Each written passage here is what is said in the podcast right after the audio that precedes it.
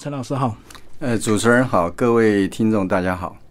那陈老师一开始先跟听众朋友介绍你个人这个呃培训或教育相关的一个背景好吗？好，谢谢谢。我是呃二十八岁的时候创立广告公司，嗯，那在三十五岁的时候接手另外一家爱惠普公司，就是把那个公司从那个就是赔钱是吧做到赚钱，嗯嗯，然后到了四十岁的时候我就退休了。对，那退休以后我就出版了陆续写了十本书，嗯，然后五十岁以后呢就回到台湾来，就是担任顾问的工作。嗯所以我先后担任很多企业的顾问，像包括了重友电梯啦，嗯，呃，味丹，像多喝水啦，对，那中华豆腐啦，啊、还有很多这个企业的顾问。那现在也是一家上市公司的顾问，哎，哦，所以你是从这个广告背景转成所谓的教育训练的一个相关行业，对不对？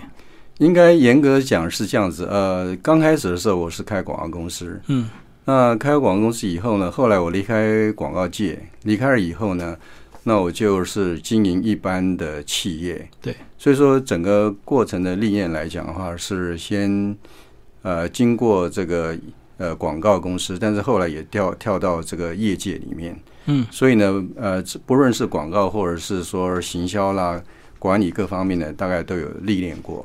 然后最后呢，才走向这个管理顾问的工作，这样。对对对。那今年为什么会出版这这样的一本新书啊？这个必修八堂课。这本书其实啊，我已经酝酿了很久，一直想写一本书。那这本书想要写的动机，最主要是因为想要写给年轻人。嗯嗯，哦，因为现在的整个大的环境来讲的话，就说面临到很多的挑战。对，那最大的挑战是，第一个是整个人口老化，嗯。那第二个挑战是说，现在的年轻的这个失业的问题越来越严重，因为呢，整个科技在进步，在进步的过程里面呢，像 AI 或者是像那个很多无人的那个机器，嗯机器人这个这些作业呢，所以慢慢的慢，整个社会会有很大的变动，而最大的变动是。我觉得年轻人受到最大的冲击，因为未来的失业潮会非常严重，因为现在很多传统的工作都被替代掉。嗯，所以我觉得说应该要写一本书，告诉年轻人，就是说应该及早在你年轻的时候要把一些能力培养起来。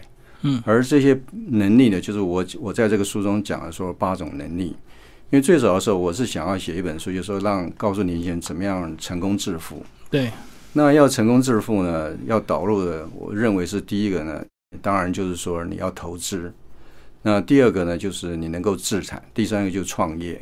嗯，好、所以我当时这本书一开始的时候是先从投资的角度写，然后呢写自产、写创业。但写而这三个部分以后呢，我认为还不足，因为很多人呢，他不见得一定是能够走上这个创业路，所以呢。这个事业做起来以后，或者是说你今天在企业里面，你还需要其他的技能，比如说要领导、要管理、要决策，嗯嗯这都是属于比较中高阶层的这个主管需要的能力。还有基层的基层的人员呢，他也需要行销、广告跟销售，嗯这些都是必备的。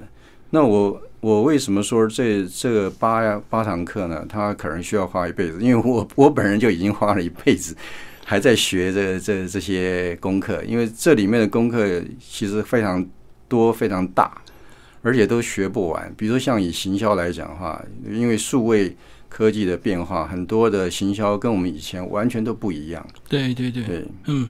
所以这个八个这个呃人生的课题，其实每一个单独都有一个非常几乎都是要你学一辈子的一个科目。所以这个巴堂克老师这个非常用精简的历练的一个文字，包括老师啊从这个书里面就可以看出来，老师饱读全书啊，这个很多成成功学相关的一个书籍都被老师引用在里面。这个最主要是呃，真的是需要积累的功夫对啊，对啊，就说因为平常呃，我就喜欢自己读书研究。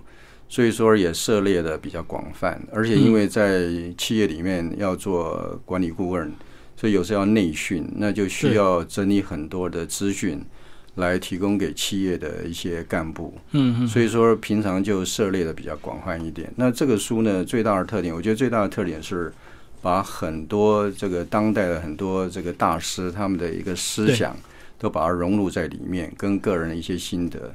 经验，这样，所以我觉得说，呃，应该是蛮值得年轻人来参考。嗯嗯，人生八堂课，可是我觉得年轻人面临就是大环境对他们不友善，所以说如果他们没有及早做好准备的话，其实他会一直很辛苦在这个漩涡里面，对不对？对对对，因为其实像以我个人来讲啊，嗯，比如像我刚刚有提到说，我四十岁就退休了，对，那那么早从职场退休的话，当时我就在想，我需我要不要再继续创业？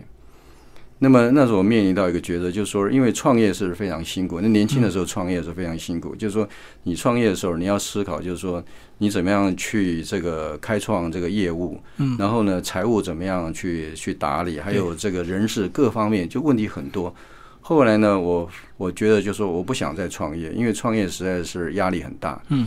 但是你不创业的话，你如何能够呃继续这个能够生存发展下去？那另外一条途径就是投资。嗯，因为投资其实是另外一种创业，这怎么讲啊？就是说，如果你能够选择到好的企业，那么因为你你做企业，你最重要目的是赚钱嘛。那赚钱以后呢，你能够分享你赚赚来的这个成果。那同样，如果说你选择到好的企业，然后你投资这个企业，人家赚钱，他分红给你，是同样的道理。就是说，你自己不必亲力亲为自己去经营，而是说你看中了好的企业。然后能够长期、长期持续的投资它，然后它分红给你，那跟你自己做的企业是一模一样，就单纯当股东了。是是，所以当时我的观念呢，就是后来我选择很多的这个公司作为投资，最主要原因也是用经营的眼光去看它，就是说，同样我要经营一个企业，那这家公司它经营的体制，就说它的整个财务各方面是不是好不好？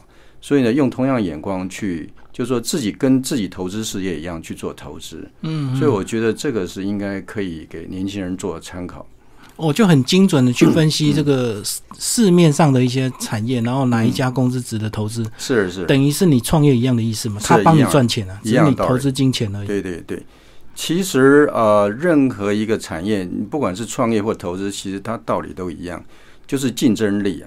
嗯，就是说最有竞争力的这个产业跟公司呢，它能够胜出。所以你用这样的眼光去选择公司呢，呃，跟你自己经营企业是一模一样。呃，比如说像在台湾最最有价值的公司当然是台积电。对，你看台积电历久不衰嘛，就是在那个董事长张忠谋领导之下的时候。对不对？在晶圆代工这个产业，就做了全世界最大最好。嗯嗯。那你看这个这个公司，它经营那么多年来，它到现在都还是全世界最好的公司。对。然后它的股价也从来就是说，虽然有波波波动，但是它还是一直都在创新高。所以像这样的公司呢，在全世界，你放眼到全世界，非常多这样的领导企业。嗯。所以其实投资并不像一般人想象那么困难。所以第一堂投资课就讲到巴菲特的投资原则。是，如果你没有读这本书，你要去投巴菲特的这个自传，非常的厚。是是是，读的很痛苦。对，直接老师帮你整理重点，就是巴菲特的投资原则。他只投资他熟悉，他不他不投资电子产业啊。是是是，因为巴菲特自己讲啊，因为电子产业变化太大，那个有时候大起大落。当然有很多新的科技出来，但很多都是昙花一现。对对对，你知道像过去的那个王安电脑，那时候在红的时候非常红，那等到那个一下儿就被被替代掉了。所以说，这个江山代有才人出啊！你即使像微软，微软最好的时候席卷了整个 Windows 百分之八十的市场，可在很快的时间呢，Google 出来的时候，就在搜寻引擎就超越了它。是啊是啊，所以说就每一代都有新的这种领导领导者出来，你知道所以呢，因为科技产业的变化太大，所以像连像巴菲特这种投资的股神，他都不愿意碰。嗯，因为他觉得说这里面的那个需要的这种专业知识太多，而不是一般人所能够了解，就不适合长期投资。因为你要一起不停的关注它，就是是是。因为巴菲特就是说他最喜欢是那种企业，就是说，比如像可口可乐，他说已经经营了一百年。你到了一百年以后，每个人还是要要喝它。对，没错。对你像像巴菲特，他每天都要喝一瓶那个 Cherry Coke，嗯嗯，他很喜欢喝樱樱桃可乐。然后他就说，像吉利刮胡刀，每个男人每天都会胡子会长出来，对，所以一定要用刮胡刀。所以说呢，他就是说，这个从日常的生活中去发现，这个就是说有哪些最值得投资的的，比如说公司、品牌、产品这样。那其实像另外一个专家 Peter Lynch 也是一样，对对，他们都是从生活中，就是说一些事物里面去发现有哪些新的产品、新的事物，呃，新的那个就是说连锁店呃嗯发展出来，然后呢就早一步就进去投资，这样他们都标榜价值投资啊。是嗯，所谓价值投资，就是说呃其实就是低买高卖嘛。对，当然，因为投资股票只有两种方式嘛，一个是高买高卖，一个是低买 低买高卖。对，那大多数人都喜欢高买高卖，因为看着股价在涨的时候，然后大家就觉得忍不住会进去。但是高买高卖的时候呢，常常很多就被套牢，嗯，因为等到你发现说这个股票在高点的时候，那你那时候心动进去，往往都是最后一个进去。哦，反转的很快。是是是，嗯嗯所以我就讲说，股票跌下来是像这个从跳楼梯啊，那上去的是你是慢慢爬，一下来的时候是 是跌得非常快的。所以就要学他们去挖一些这个民生消费，然后它股价还很低的时候就进场去投资，然后就不要再看盘了。是是是，因为那个股市是一直在波动啊。对，像德国有一个投资专家嘛，他一个老头儿，他就讲说，股市就好像是主人牵着狗在走路，嗯，那狗会东跑西跑，往前跑，往后跑。但是呢，你只要主人一直坚定的往前走的话，那么到最后还是会到达终点。所以它这个主人就是市场，市场是一直往前在走。那哦看那趋势对，那趋势那个整个那个狗是一直在波动，就跟那个市场波动一样。嗯，嗯所以其实刚刚讲对趋势，我的投资也是大部分都是抓到趋势，嗯，就是你看哪一个趋势起来以后，你抢先这个进入这个这个市场，这样。嗯我们来讲第二堂课，讲到创业课，你就举这个贝佐斯的例子，对不对？嗯亚马逊这个现在非还是非常热，对不对？他跟马云这个是云端方面嗯，是是是是，那个创业对很多人来讲都是梦想。像我年轻的时候也是开广告公司，对但是当然他是非常非常就是说辛苦。其实呃，我常讲说一个人呢、到底适合不适合创业，其实从年轻的时候就已经知道了。嗯，那个大多数这个会创业的人呢，他他年轻的时候他就喜欢做生意，嗯，他就喜他就会卖东西，对，那比如说像那个微软，微软这个 老老板来讲的话，他年轻的时候他就开始自己发展那个，就是说那个软体嗯。啊，那他他发展自己发展软体，所以等到他到高中的时候，他就已经开始在在这个开这个软体公司了，嗯所以他哈佛大学。法律系学了一年，他就就休业了。为什么？因为他觉得做生意比那个读书更重要、啊，赚钱更快。对呀、嗯那 Dale 也是啊，Dale 那个那个老板也是一样啊。Dale 嗯老板从小就是就开始卖邮票啦，然后呢就开始组装电脑啦，嗯所以到大学的时候他已经供不应求，他组装的电脑多了不得了，所以他就干脆就就辍学了。所以说，创业的人都有一个特质，就是他们敢冒险。对。对，所以如果你是有冒险精神的话，就适合创业。不过不是每个人都适合创业，那但是我们看这些创业的故事，我们是要学习他的精神跟方法，不是说真的就学他去创业。是是是，因为呃，我刚刚提到创业，第一个就是你是不是有这个创业人的特质嗯嗯，哦。创业人特质就是说，第一个你要有愿景，对，就是说你要对一个事业的未来，他看得非常的清楚。好像当时我在开创广告公司的时候，那是台湾最好的的时代，广告最好的时代。为什么？因为当时是三台、三个电视台、两个报纸，是垄断的时代，是媒体为为为主的时代。所以那时候广告是非常好做对，啊。那然后后来呢，接手爱惠普公司的时候，那时候我也看得很清楚，就是说这个事业是一个很长久的事业。为什么？因为你只要装了它的这个绿头以后，你的你就要永远跟着它，就是说换滤芯。嗯嗯，所以呢，这是一个可长可，就是说非常可以长久发展的事业。对，所以说你要创业，第一个你要看得很清楚，这个事业它能不能走得很长，有没有这个机会。那第二个呢，你要有有这个韧性，因为因为如果你要坚持，并不是一开始创业你就能够赚到钱。嗯那我是非常幸运的，从开广告公司的第一年就开始赚钱，但是很多企业并不是这样。对，都要熬几年了。对，你要熬过嗯这个前面的三年四年。像我的朋友商业周刊的创办人金伟纯，就是他就熬了七年了。嗯，他前面七年都一直一直赔钱，到第八年才开始打平。所以你如果没有那种耐力，没有那种毅力的话，你是做不下去了。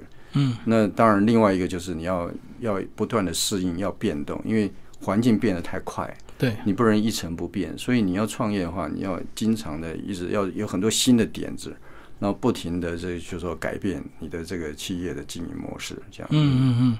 那如果我们把目标缩小一点，这个谈一下行销课就好。如果说你是业务员，你就一定要讲到行销课，不一定要创业，但是你行销一定要会，对不对？是是是嗯是。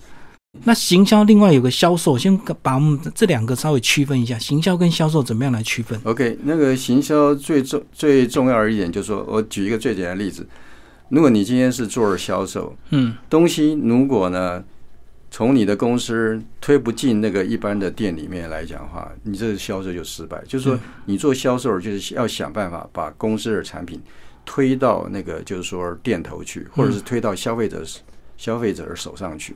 就是你你推不出去，你就是销售失败。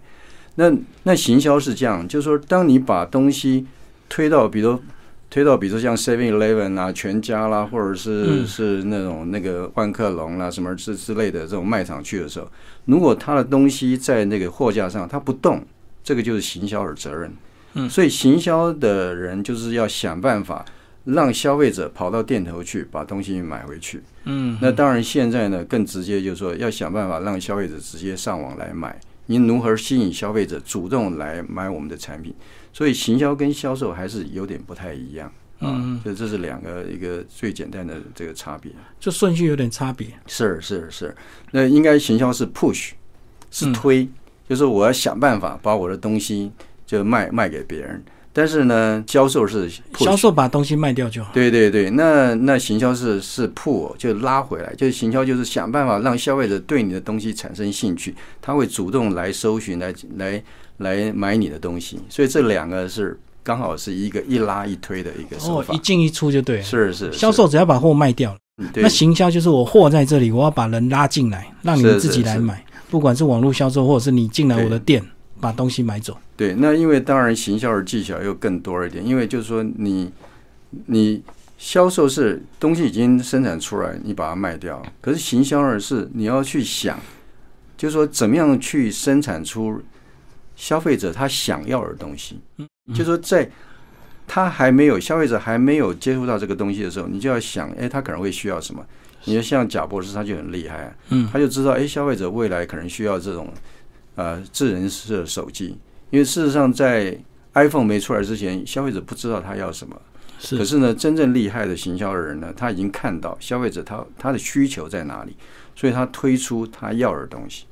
所以这是行销比这个销售更高明的地方。嗯，里面有一堂管理课讲到这个艾森豪取证，就是八零二零法则。嗯，然后呢，世界上百分之八十的财富有百分之二十的人垄断。那如果这样子来讲，很多年轻人他就会绝望，他就会不想努力，因为他觉得我再怎么样都比不上这个少部分这个呃累拥有财富的人。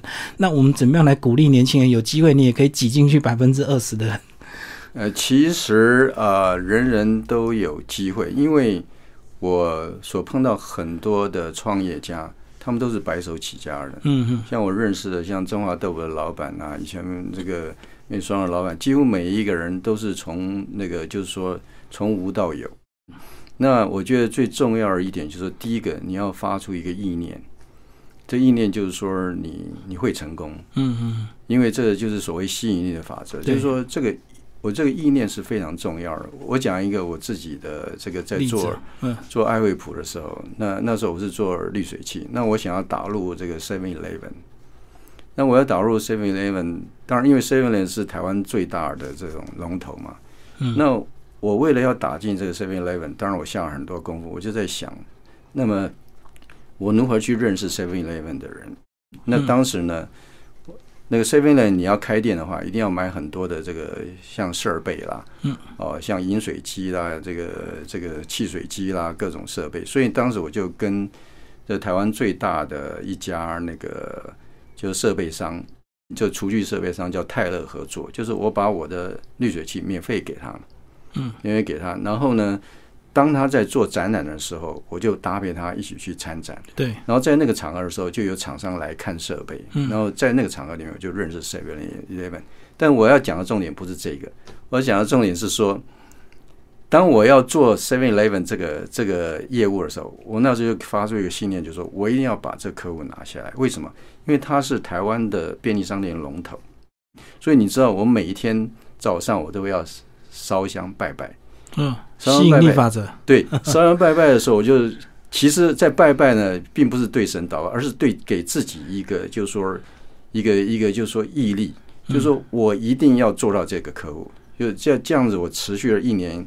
每天这样的祈祷祷告，然后就说给自己打气，到最后我就做到二 C P 雷了。所以那个人本身很重要，就是要激励自己。嗯，那你说年轻人有没有机会成为百分之二十？一定有啦。就是说，你看现在的很多的企业家，他都是从白手起家的。但是为什么有些人会进到百分之二十呢？就是因为他从年轻从小的时候。你知道犹太人从小的时候就教育孩子，书是甜的。他们在他们一开始孩子长大的时候啊，他们在书圣经上面呢放蜂蜜，嗯，让小孩子去舔，让小孩子就知道第一次在接触到书的时候，就原来书的滋味是这么好，嗯，所以他们从小就教育小孩子，就是说你要读书，你要就是说要这个超越别人。所以其实是你从小的时候，从年轻的时候，你就要开始替自己准备。嗯嗯啊，所以我常常讲说，其实成功跟失败的人呢，其实差距很很小。成功人没有比我们聪明，但是他比我们努力。为什么他比我们努力？就是看我常常讲说，一个年轻人他在下班的时候他在做什么事情。哦，对，下班后的八小时决定。对对对，嗯对。如果下班了你照样是吃喝玩乐了，那你当然就随波逐流了。但如果你利用下班以后，你自己不断的自我充实。然后呢，你你自自己的这个精进自己，那你终有一天你会出人头地。嗯嗯。因为其实要成功只有一个一个方式，就是你一定要在某一个领域里面成为那个领域里面的顶尖。嗯。就是你把那个事情做到最好。就人生其实只要做一件事情，你做到你是顶尖就好了。就跟日本很多职人一个职业做一辈子，甚至好几代。对，职人精神。对。我觉得台湾缺乏的是职人精神。哦，因为他不容易短期看到成果，是是，嗯，所以我其实这本书也是希望呼吁年轻人，就是要有长期的眼光，就是要有生生涯规划的眼光，就是说你在年轻的时候，你就要开始规划，为你的人生做准备，因为人生是一条很长的路，啊，尤其你到了到了中年到老年以后，因为现在人又活得老啊，对，你要用的钱很多啊。哦，对，所以说你一定要在年轻的时候就要开始准备，你越早开始越好。嗯嗯嗯。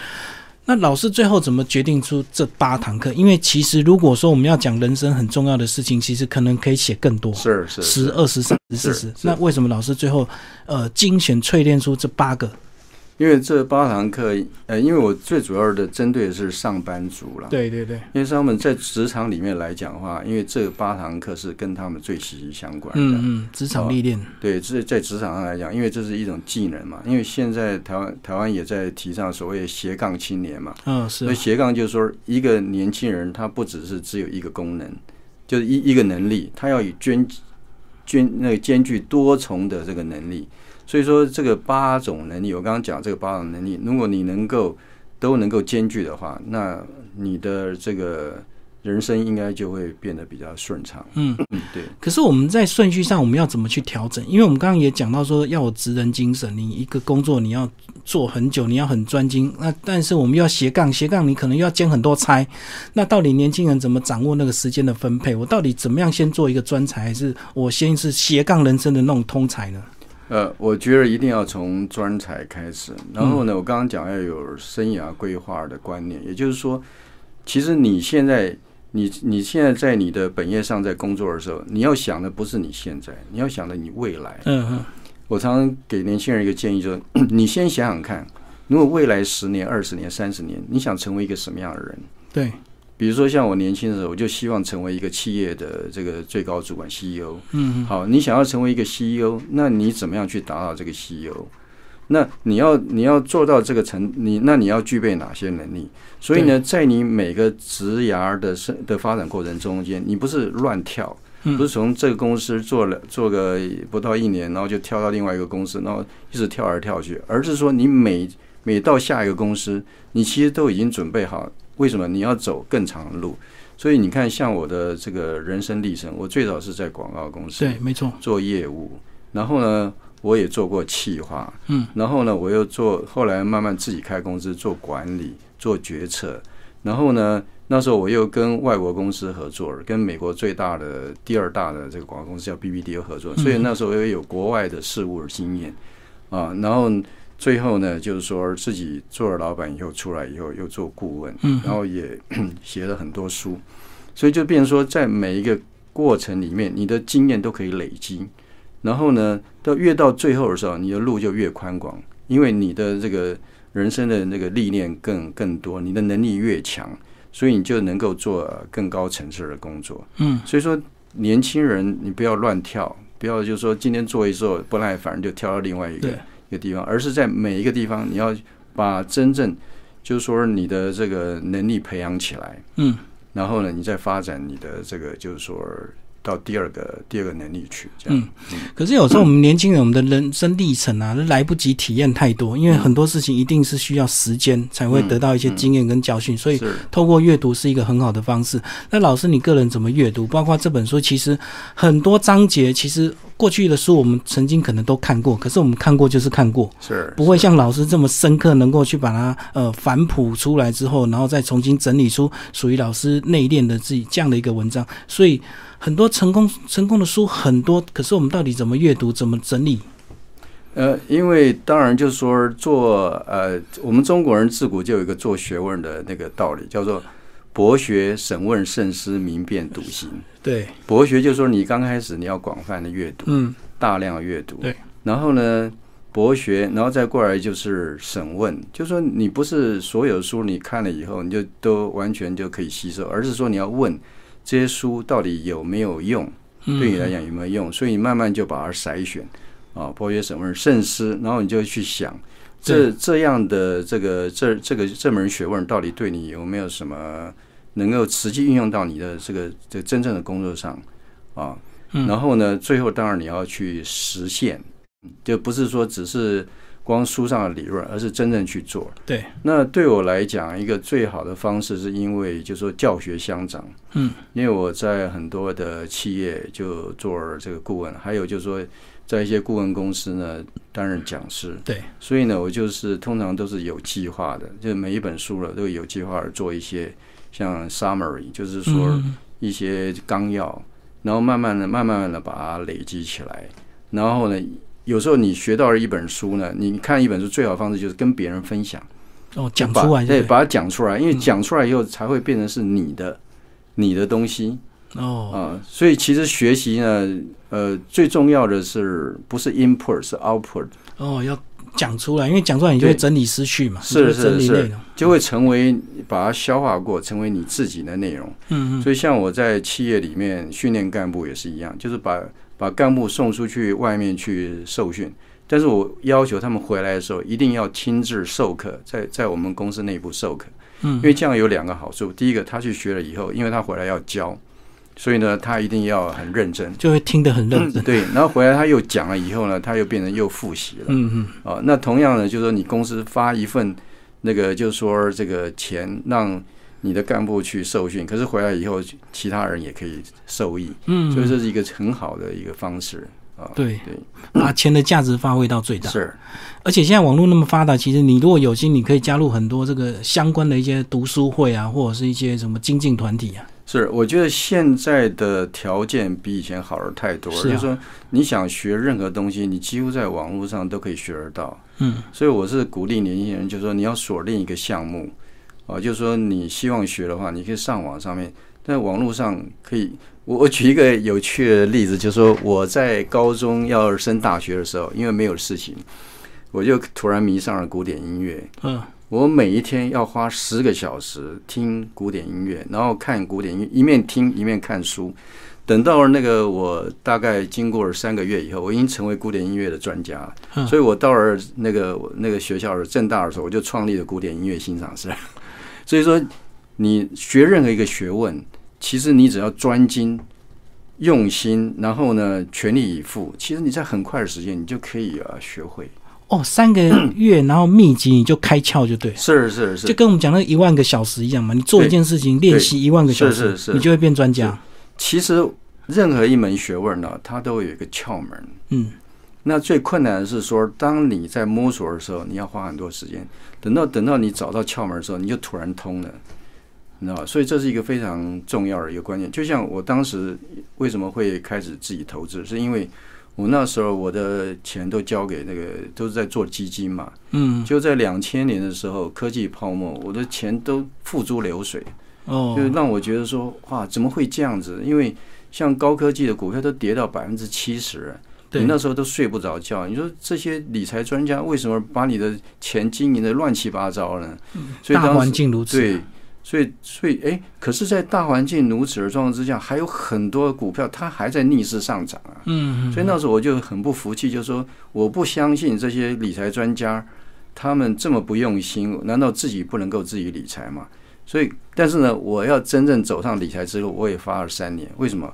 因为在股海茫茫之下，我也不知道要怎么去做投资。对，所以当时呢，我就是订了很多的这个财经杂志，很多的报纸，然后买了很多书，一直看。就像比如说，像我今天写的这个 Warren Buffett 啦，这些。Peter Lynch 其实都是我年轻的时候在学习的时候。对。那我今天在写这本书的时候，我完全没有看过去的书。为什么？我完全是从我自己的经验就写出来。为什么？因为当时读了那些书的时候，那个印象太深刻，已经内化进去了。对，已经内化，就是说到底他们的 philosophy 是怎么样？嗯。然后呢，我在经过三年的摸索以后呢，到最后的时候，我要开始做股票的时候，我还不是马上做股票，我是在纸上做练习，我每天写。就我要投资什么股票，然后我看明天纸上操作就对，对自己先在纸上操作了一段时间，好了，等到我真正进去投资的时候，我还是失败。嗯，为什么？因为我挑看了很多杂志，就说，哎，有一个股票是非常好，叫 WorldCom，哇，这个这个电信公司好的不得了，然后每一家杂志都推荐，好了，我就买了这股票，到最后这股票就变成壁纸，嗯，跌成零了，我自己都觉得说怎么会这样子？后来我才了解说，其实你看到的这些公开的资讯呢，都已经太晚。所以，呃，看到好报上出现好消息，就是卖股票的时候。对 对对，因为这已经是最后的波段了。所以说，你其实，在投资的过程里面会。任其实任何事情都是你不断的摸索，然后经历过失败，然后得到了经验体验以后，慢慢从这个失败里面得到教训，然后呢，你自己去反省，然后最后呢，你就可以得到成功。嗯嗯。就我刚刚讲，说你抓到这个窍门，到最后你就懂了哦，原来投资呢，其实不是像那个外面这样人云亦云。而是要自己的独立判断、思考能力，所以这些独立判断就来自于过去的大量阅读，就说不断的阅读，然后观察，啊，然后了解、比较，就是说，哎，为什么人家这样做他会成功？为什么这样做他失败？是哦，从这里面去吸取这个别人的这个教训。嗯，好，今天非常谢谢陈伟航老师为大家介绍《成功修炼》，然后这本书时报出版，谢谢。好，谢谢，谢谢。